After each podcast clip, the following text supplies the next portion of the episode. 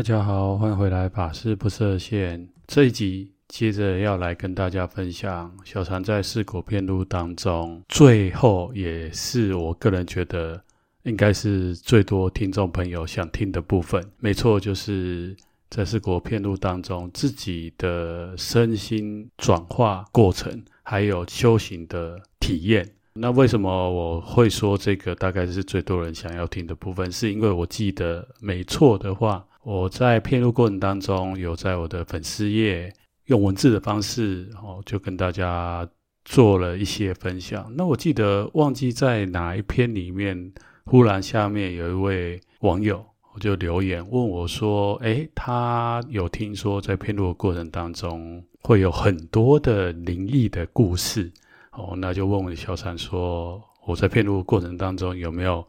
这一块的体验？这个就是这一集要跟大家分享的重点。好，那在进入这个不叫属于出世的部分之前，我想先从入世一点的部分来跟大家讲。哦，就是说在配录过程当中自己身心的变化，然后才。跟大家分享我刚刚那个网友的提问。那首先哈，我还是要讲，就是说，如果大家未来有因缘，我前面几集有跟大家分享，就是鼓励大家，真的未来在自己许可的因缘之下，可以安排去体验四国遍路这样的行程，不一定要全部走完哦。那就是随着你的时间的许可跟金钱的许可，用你觉得最适当的方式，花一点时间哈，去体验一下这一条。具有一千多年历史的朝圣的道路，或者是宗教的巡礼道路，哦，相信你会在这条路上得到或学习到一些东西。那对我来讲呢，前面有跟大家分享都很具体跟实物的。那接下来分享这个身心的调整跟变化过程，我觉得也可以让大家成为大家的养分，应该是这么讲好了。因为大家去走，基本上应该都会碰到。接下来我跟大家分享，好。怎么说？因为第一个，我不晓得大家在现在自己生活的场域或者是生命的习惯当中有没有运动的习惯。那去走遍路是这样子哦，就是它是一个密集性，而且每天每天都要做的事情。天每天要做的事情，你可能会说：“诶，我一年也会出国旅游个一两次啊。”那每次去也是例如一个礼拜十天。那像我们很常去日本、韩国哦，或者是你去欧美玩都好。其实以台湾的听众朋友来讲，我们在台湾旅游就是真的不会走那么久，很花体力。出国可能就不一样哈，因为人家地大物博，就算交通便利，但是基本上哦走路时间还蛮长的。那你会说，哎，我出去玩一个礼拜哦，那每天其实都有走到一万步、两万步以上。哦，但是我觉得那种的身体的状况跟心理的状况跟走遍路道是完全不一样。哦，举例来说，举例来说，就是我们走被遍路道，基本上我们会尽量把自己的行李轻便化，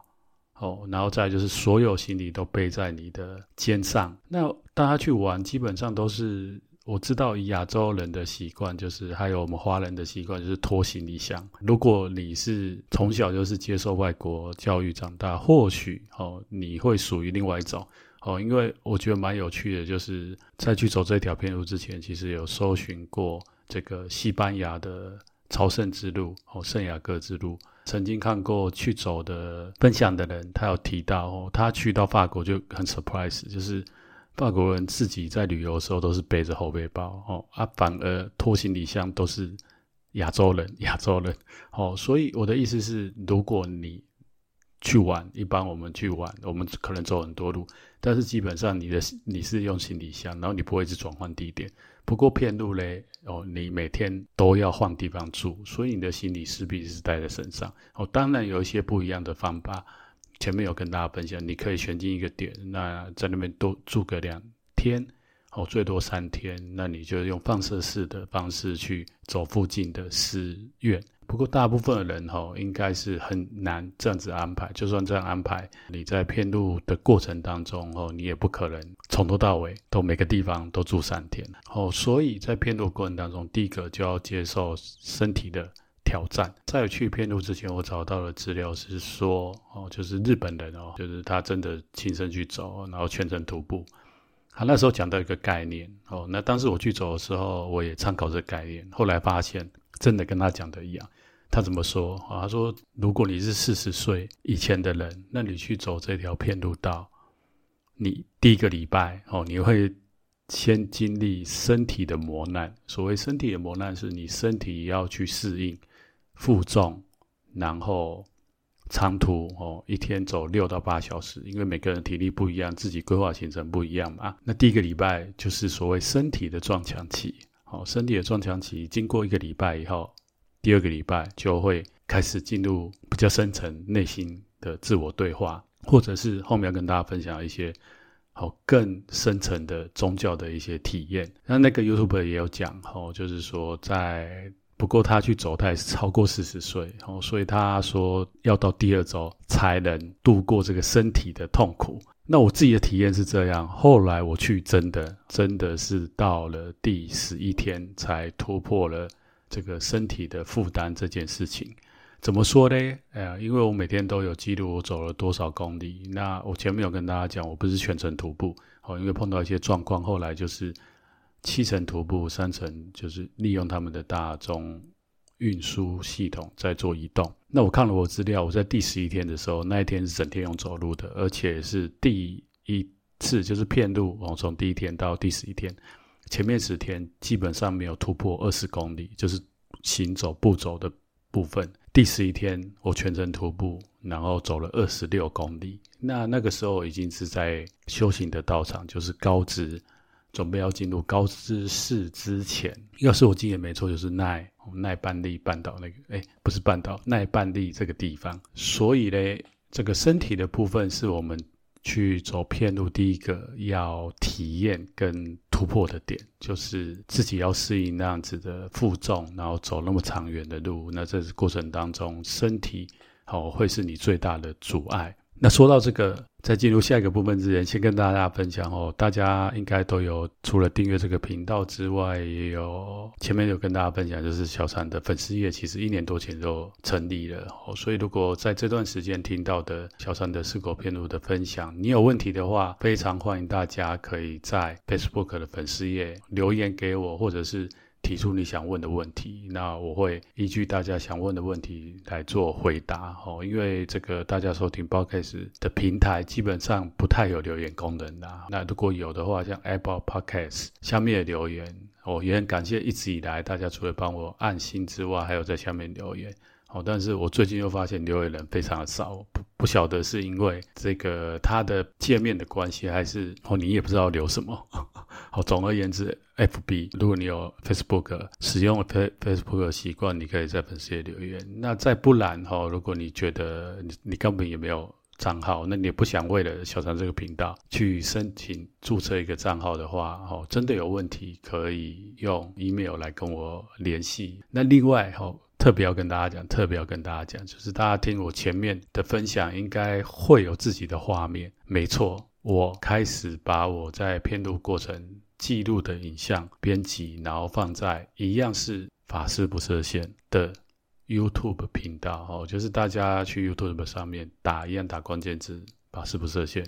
就可以找到我的频道。哦，那我现在已经先办了一支。这一次是缩短的版本，就是把我去的过程一些我觉得蛮有趣的画面，好剪辑成一个短短的影片放在上面，大家可以先去看。那当然最重要是订阅我这个 YouTube 频道，因为我之后做这个 Podcast 之外，YouTube 上面哦也会跟大家分享一些东西，除了 Podcast。把它慢慢放上去 YouTube 之外，我在 YouTube，因为 YouTube 它是属于一种影像的方式，然后我可能未来哈就会规划有一些影像的方式来跟大家做分享。好了，回到刚刚前面讲的这个四狗遍路，第一个阶段，你的身体的部分你要先来克服，再来就进到第二个部分，就是心的部分。一开始你在走片路的时候，其实依这宗教佛教的说法，哈，就是我们平常的人在。没有接受宗教这种修行的训练，或者是新的锻炼的过程当中，我们的心其实是很粗糙的，是很粗糙的。哦，那遍路之所以珍贵跟难得，是旅程当中非常长的时间，是一个人跟一个人在一起。前面有跟大家讲哦，你要先突破新的，不是心，身体的负担。哦，当你身体习惯了这样子的一个长时间的步行，哦，然后参拜，哦，到每间寺院去参拜的时候，慢慢的会有一股力量开始往内看。在往内看的过程，就是其实就是我们心哦开始有稳定的力量。可以向内关照。那向内关照，我自己哦，在这段旅程当中，我发现一件非常好玩的事情，就是我十一天前面讲十一天之内，不是没有这部分。后来我回忆，大概在第二天之后，我的内心就产生了所谓的恐惧，哦，恐惧的这个念头就升起来。那为什么有这个念头？后来我就走完片路以后，我还都一直在酝酿跟分析这个恐惧是从哪来。我才发现，哦，那恐惧其实是来自未知。怎么说呢？就是说，我们到一个地方，那个地方其实是我们不熟悉的环境。再者，就是说，我们在片路的过程当中会路经一些人烟非常少的。地方，然后会到山林里面去哦，因为日本的四国，讲老实的，在偏路的过程当中，其实是蛮乡下的地方。然后那边的自然，还是再广告一次哦，就是如果要具体的这个影像的话哦，我当时有录，那也放在我的这个法师不设限 YouTube 上面，大家可以稍微看一下哦。所以在那样的过程当中，我的内心就升起了恐惧。那我一直不晓得这恐惧的来源是什么哈。后来经过我整理，就是人在到一个未知的场域的时候，其实恐惧是。我们生命很深层的部分哦，那那恐惧除了来自未知之外，再就是来自于这个佛法讲的这个我哦，或者是心理学讲的这个 ego 自我的部分哦，因为自我你没办法掌握哦，你在那个环境里面，你会感感觉到很多的不确定性，是你没办法像平常我们在我们的生活的场域哦，或者是我们今天去旅行。不确定性还没那么大哈，因为我们去旅行，我们有规划好我们要去的地方，那那些地方多半都是人蛮多的哦，就不像片路道这样子，你一个人长时间的一个人要跟自己独处哦，这也让我想到哈，就是当我们生病的时候，内心感觉到恐慌哦，不知所措哦，其实在这个片路道上面，当时的感受哦就是这样的强烈。再来，你慢慢的在行走的过程当中，你会。越来越熟悉遍路到的一些状况哦，除了遍路到的状况之外，当然还有一个很重要因素，就天后的状况哦，你也会慢慢适应到天后的状况。那这时候呢，哦，你的内心哦就会开始有很多内容出现。然后我的经验是，我的内心就很多 murmur，就是自我的对话。哦，就是这条路上，你可能是一个人。当然，在路途当中，你会遇到同行者。哦，有时候遇到其他的骗路者。那有时候进到寺庙，你会看到其他的人，或者是吃饭的时候，你也是要去找吃饭的地方嘛。哦，那都会遇到，沿路上都会遇到不同的人。那有时候也会跟其他骗路者走一段。但是我的经验，哦，就是因为那时候是夏天，实在是太热了，所以没有其他的人。的时间比较长，那那时候我就发现，哎，我怎么自己跟自己对话起来？那曾经有一阵子，就是我会觉得很有趣，哦，那那有趣的点是，也是在高知，哦，就是我进入到高知的时候，其实就碰到两个台风来袭，前后两个台风来袭。那在第一个台台风来袭的时候，其实就初生之犊不畏虎，哦，我也不管这个什么日本气象报道说台风来，哦。然后会经过四国，自己要去，可能行程要调整，我也是不管，好，我就是照着我的行程，我今天就是要走到哪一番。于是我早上就出门，早早出门，因为我看了气象，哦，可能那时候早上的风雨没那么，哦，那接近中午风风雨比较大的时候，我或许可以在寺院休息。到下午风雨比较小，我再继续走。于是我一早就出门，结果走了走了半小时之后，忽然狂风暴雨，我这时候就开始心里开始。Murmur 也应该比 murmur 更更巨大的这种对自己这个是深重这件事情有所期待哦。怎么说？当时就看着天空，然后内心就跑出这样的声音，就说这个佛菩萨哦，还有空海大师，我这样一个出家人，然后修行了那么修那么久，没有功劳也有苦劳吧？那为什么要让我在片路道上面哈，就是碰到这样子这个那么忽然的狂风暴雨，让我没办法继续走下去哦？因为那个地方非常的空旷，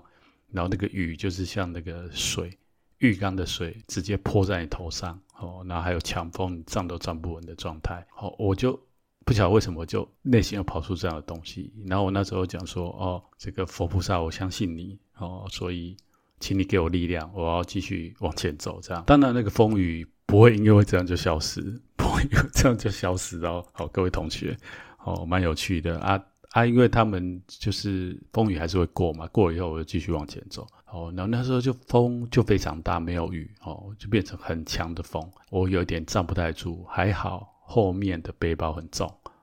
好，然后就走路就有点飘来飘去这样子。我就看到，哦，走到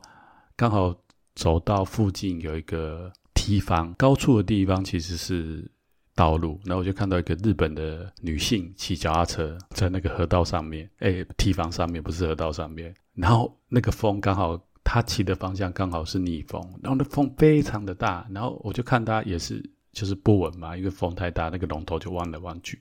然后就很大声的，好像是在咒骂，吼，咒骂上天这样子，就说啊，你怎么给我那么大风，害我没办法骑？那我觉得。那个或许是空海大师或者佛菩萨的视线，哦，忽然之间我就笑出来，然后我就想说，哎，那我自己刚刚的行为是不是跟这个女日本女生一样？哦，她只是骑脚踏车，没有碰到雨，只有碰到风，哦，就大声的咒骂，而我是碰到雨又碰到风，虽然我没有大声咒骂，但是我的内心还是哦有那个不满，然后。然后就是 murmur，哈，就是一个无名的展现，哦，那虽然没有像那个女生这样子，我是用另外的方式，好，有点像讨价还价，像小孩子一样，去跟我所信仰的这个佛菩萨、空海大师来诉苦。不过呢，就觉得这件事情非常的深刻。在我的遍路过程当中，所以，哎，新的部分在遍路的过程当中，其实刚刚的这个，当然还有很多的体验哈、哦，这个是比较强烈，可是跟大家分享，我在身体突破这样一个适应这样子负重长期走的状态之下之后，你会慢慢转向。转向内心。既然提到负重，也可以跟大家来分享。其实，因为遍路上面，你把所有的行李都背在身上，然后这个又漫长的徒步，在这个遍路过程当中，其实你会不断看到哦，日本著名斐济的斐济的不能说诗人文学家哦，山头火，我怎么念那么卡嘞？山头火，他留下一句非常著名的话，就是。人生即片路，哦，那你就会发现，哎，真的是那么一回事。为什么？因为我们的人生不是就是背着，或者是自己创造了各种各样的烦恼，就犹如你身上的那个行李，哦，你把这些念头、这些烦恼都放在你的身上，人生就是一个不断前进的过程。你在人生前进的过程当中。一个要走那么远的路，然后你要在这过程当中不断的加注一些不必要的念头跟烦恼，那你的那条路就是会非常 非常的辛苦。所以这个负重这件事情，其实也在我在遍路道上面给我非常大的感触。为什么？哦，日本这个斐济的文学家会讲这句话：走完遍路的人，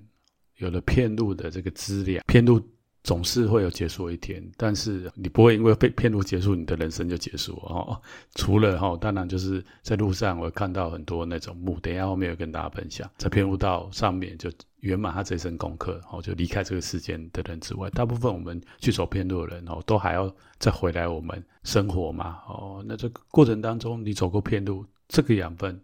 哦，确实可以让你带回到你的日常生活当中，哦，那这也是哦遍路。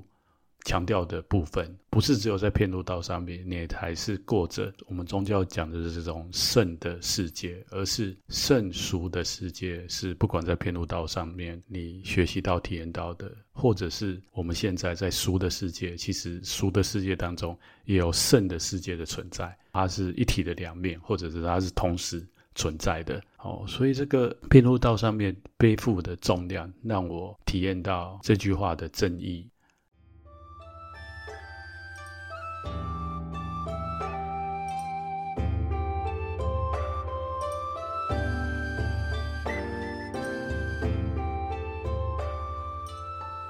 我们在慢慢的人生长路当中，多少都会背负了这样的重量。哦，那这个重量对我们来讲，到底是养分还是负担？这个就留给大家自己去体验。再来就是辛苦不等于辛苦，念起来好像哎。小张把这列工上，前面的辛苦就是我们常常说啊，你辛苦了啦，哦，就是说你你就辛苦哎，好，你做这件事情让你很辛苦，或者我背得很重的东西我爬上很辛苦。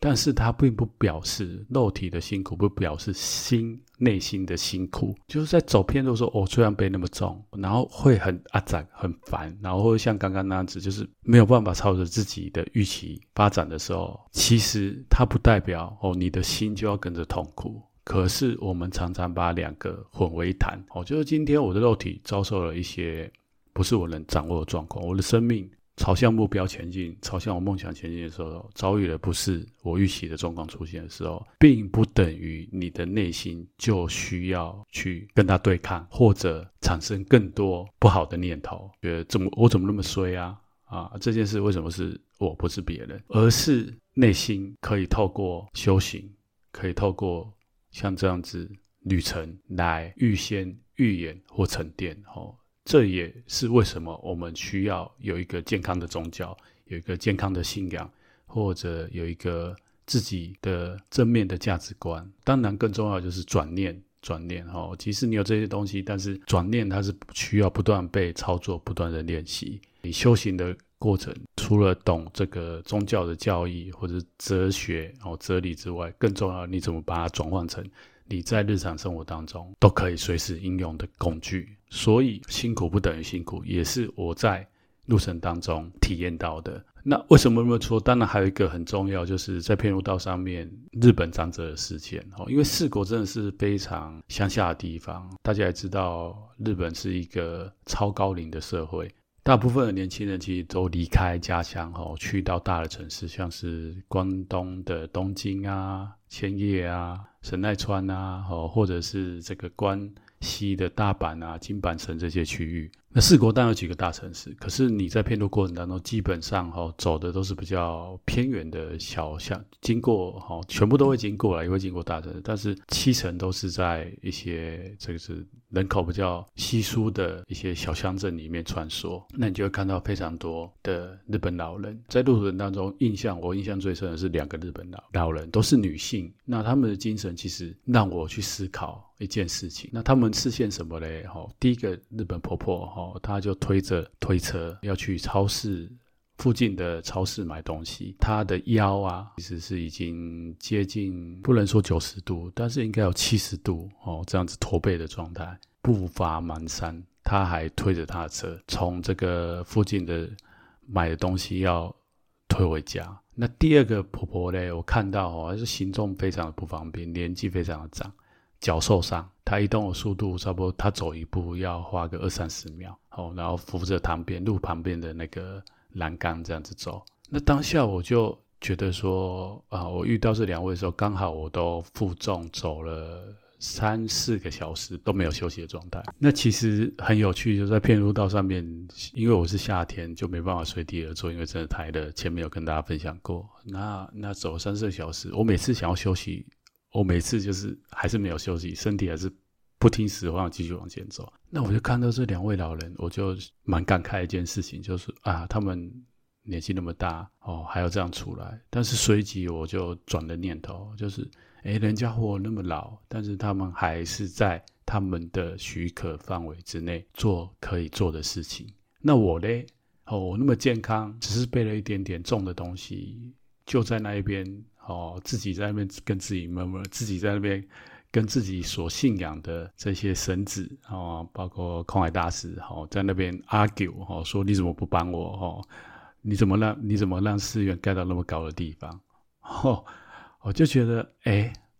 这些菩萨，这些老菩萨哦，示现给我看，其实我们健康有什么可以度没有办法度过的？那人家已经，而且那些。大家知道那些日本长者，他们是经过二战，因为有我目测，基本上应该都是超过八九十岁的老人。他们经过这样那么大巨大的大时代，像日本战败，在战前的那种氛围跟战后氛围整个衰败，然后再到哦平成的时代，然后自己有小孩，自己有孙子出生，相对安稳的时代哦，到老年的哦，这些孙子小孩都离开他，他自己一个人住在哦自己的原本的这个故乡里面，还要这样子那么努力，那么辛苦的过他最后生命最后的阶段。那我一个那么健康的，而且又那么福报来走修行这条路的一个僧侣，怎么会有那么多的烦恼嘞？哦，所以当下其实让我蛮震撼的，就是，诶，两个不同的生命，但是在片路道上面居然会有这样子的交集。哦，所以这个这趟走下来，真的让我收获哦非常的多。在这边可以跟大家，诶，不能说科普啦。就是在分享一件事情，就是佛法里面和佛教修行里面有讲一个概念，所谓静中的修行在动中，哦，静中修行十分，就是你在安静的状态之下，哦，不管你念经、打坐、念佛，哦，或者是诵真言，十分的功夫，你在动中只剩一分。那前面跟大家分享很多，就是我在遍路道过程当中的。身心的变化跟体验，其实我真的感受到，之前都在台湾，然后大部分的时间也都在道场里面，不管是自己修行，还是说跟信众们来做佛法的分享，其实大部分都是真的处于静的状态。静的状态，当时也觉得还可以哦，虽然不能说满分十分，但是觉得自己也可以做到七八分。那到四国篇的，我真的觉得啊，我的功夫跑到哪里去了？有没有跟大家分享？例如这个 murmur 哦，跟我自己信仰的的这个佛菩萨 murmur 哦，或者是哎负重让我身体不舒适这件事情，我起的烦恼，这时候就会想到，哎，佛法讲这个真的没错，哎哦，我以前这样静中六七分的功力，我到动中不要说两分呐，哦一分可能都不一定有。我就在想一件事情，哦，其实这个还有一个概念，就是动中十分，临终的时候只有一分。那如果我今天我生病哦，然后即将生命也即将圆满，那生的病又很重，那有一些这个生重病的人其实很辛苦的，就是他的肉体，他的一些身体的一些生病的症状跑出来，非常的痛苦。这时候我会有办法哦，就像我们佛法讲的这个正念分明，心不颠倒吗？光这个在走路背着重的东西，然后这个风跟雨。来哦，我就没办法 hold 住了。那在生病的时候，你身体那种巨大的痛苦之下，有办法吗？跟大家科普的是，前面有跟大家分享，日本天台宗到现在还有一种类似，应该应该不能说类似，真的就是苦行，叫千日回风行。他修这个修行这样子方法的这个行者，前两年每天要。早上两三点起床，把佛堂还有他住的地方打扫干净以后，吃完早餐又开始去走走路。哦，然后上山下山这样子走三十公里。哦，那最后一年哦要走五十公里。哦，这样的一个修行方法，这件事情哦其实就是算苦行的一种哦，因为以一般人身体的状况哦，就是我这个遍路过程当中曾经身体很适应，然后身心状况非常好的状态。之下最多最多一天走三十一公里吧，那他是每天走三十几公里，而且最后一年走五十公里，哦，等于说他早上吃完饭那天做完，然后出去走，哦，因为我看过资料，哦，差不多五点多去走，哦，走到下午五六点，这样他要走五十公里，就非常的厉害，我只能这么讲。要分享的是，就是在佛法里面，前面有跟大家讲，我在遍路过程当中，那恐惧还有那个未知造成自己的。害怕这件事情，其实就是佛法讲这个我执哦。那基本上苦行可以让你对你自己这个色身，还有佛法非常核心，我们意识里面这个自我脱落一点。所谓脱落一点，就是这个身体如果有碰到一些什么样的不舒服，相对来讲，它对你的真真我，或者是我们讲佛性影响就会比较小。哦，如果你有经过苦行的修行者来讲，所以这个千日回风行其实它有它的功能。哦，当然我们知道佛陀后来讲，我们不要做极端的苦行，也不要做极端的享乐行，哦，要行这个中道法。哦，那中道法其实非常不容易。哦，因为每个人的中道，哦，它不是一个标准。哦，会依着你的正报跟依报，哦，有所需要完成的智慧，哦，才能真正。去行你的这个中道行。哦，总而言之，就是在遍路道上面，其实也让我想起来，哦，这个苦行这件事情，其实可以帮助我们消除一点对于这个肉体的执着。哦，那我想前面前面有跟大家分享这个负重，哦，让我体验到这几件事情。好，那最后我想大家最想听的就是特殊的宗教体验。我想一直听我节目的人也知道哦，曾经在很多的节目里，诶、自己录的节目啦，不是很多节目，我好像现在没有很多节目的集数里面有分享到哦，其实我是一个麻瓜，所以麻瓜就是对这些灵异之事哦，真的没有太多的体验跟感受。但是呢，也不能说完全没有，生命当中也是有几次。那这是偏路道上面呢，我体验到比较特殊的就是哦，很辛苦，很辛苦，走路走了很辛苦的时候，忽然就会闻到一股很好闻的味道。那我现在很难具体去形容说它是什么样的味道，是因为哦，有人会说，哎，是不是什么檀香啊？哦，还是什么什么花香啊？其实现在想起来也不是哎，其实也不是。就是没有办法形容那种香，然后大概闻到以后，我的就身肉身体不舒服的部分就会舒缓，感觉又可以继续走下去。哦，这是一个。那第二个就是说，有到一些，因为都要参拜不同的群里不同的寺院，有到一些林场哦，就是这个八十八林场，有到一些林场，就会觉得那个地方哦的磁场很不一样，很不一样。哦，然后觉得很舒顺，身心都感觉非常的平安。哦，那这个只是我自己在这条遍路道上面体验到的。那我想未来大家去走，应该大家各自都会体验到自己会体验到的部分。所以真正比较深刻的部分，诶，不能说深刻，就是说这种大家很好奇的部分，我大概就只有这样。讲实在的，反而是我觉得就是在这个偏路过程当中的身心的这个。反应哦，其实前面也跟大家讲的吧，带给我的这些感受哦，其实那些内容跟修行的体验哦，也重重叠性也很高啦哦，重叠性很高。好，那最后就是要跟大家来讲，虽然你知道走到这条路上是一个人，不过大家都知道，遍路道上面就是遍路装备里面哦，包括这个斗笠呀，哦，或者是我们买的这个包包上面都会写四个字。同行二人哦，同行二人。那同行二人，当然就他意思，或者就我们所知道的资料来讲，就是空海大师与你一起走这条路。哦，所以在路途当中，我前面跟大家分享为什么碰到一些状况，哦，我就会呼叫空海大师。哦，因为这一条路你去参拜的寺院都是跟空海大师有直接或间接的关系。路途当中，你所行的这个宗教的礼仪，哦，也是空海大师所创的这个日本真言中的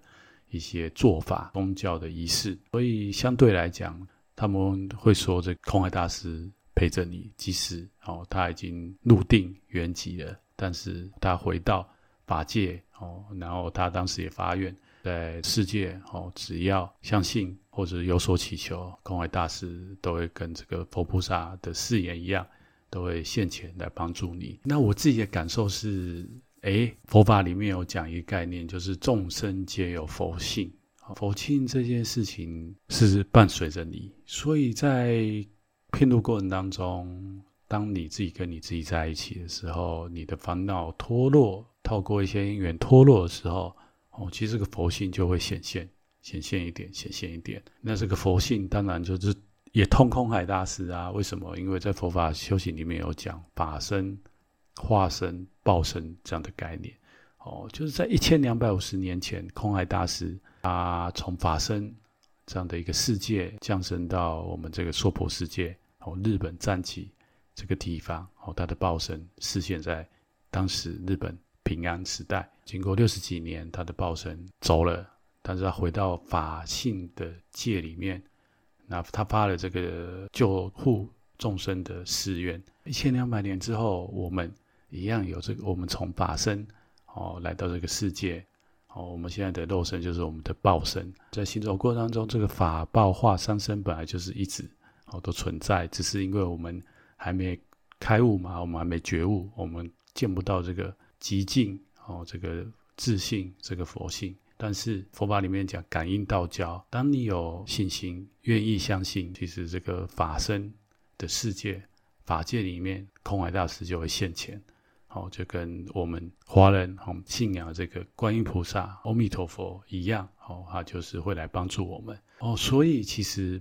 本来佛性就常住嘛，那大师哦，空海大师也有一直都在。再就是在这条路上，其实很有趣的，就是你会看到非常多的墓碑。哦，那这个也让我非常的感受非常深。哦，一开始从一开始的害怕，到后来习以为常，到后来非常珍惜。的一些骗路的前辈哦，因为前面刚刚跟大家讲，其实这些墓碑除了是当地人以前的当地人之外，有更多的是以前人哦，为了骗路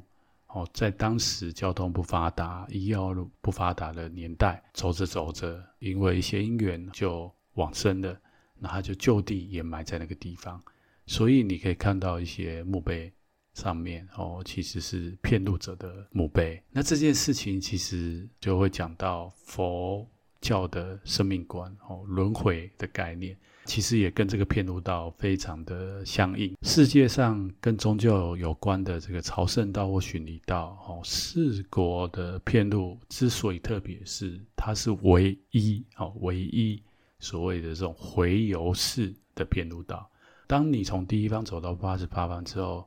通常你要完成这个片路，要结怨，又，要再回到第一番，那等于说它是一个绕圈圈，从生到死的过程又，又从死回到生的世界。更重要的，除了片路道上面的体验跟修行之外，最最重要哦，其实这个概念哦，是我在 YouTube 上面看到第二十二番林场哦平等式住持他的分享，呃，在真言宗里面，他们讲这个四果片路道。最重要的要教导众生的，就是我们在片路道上面学的这些、体验到这些佛法、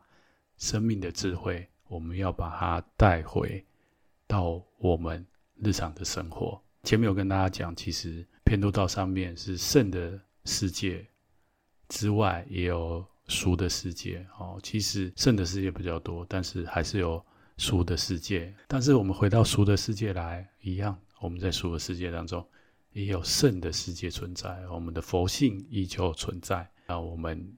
每天哦，如果是一个虔诚的宗教信徒，以佛弟子来讲，哈，这个每天都拨一点时间来跟佛菩萨在一起，哦，不管你是有做早晚课的习惯，有打坐的习惯，或者是听经闻法的习惯，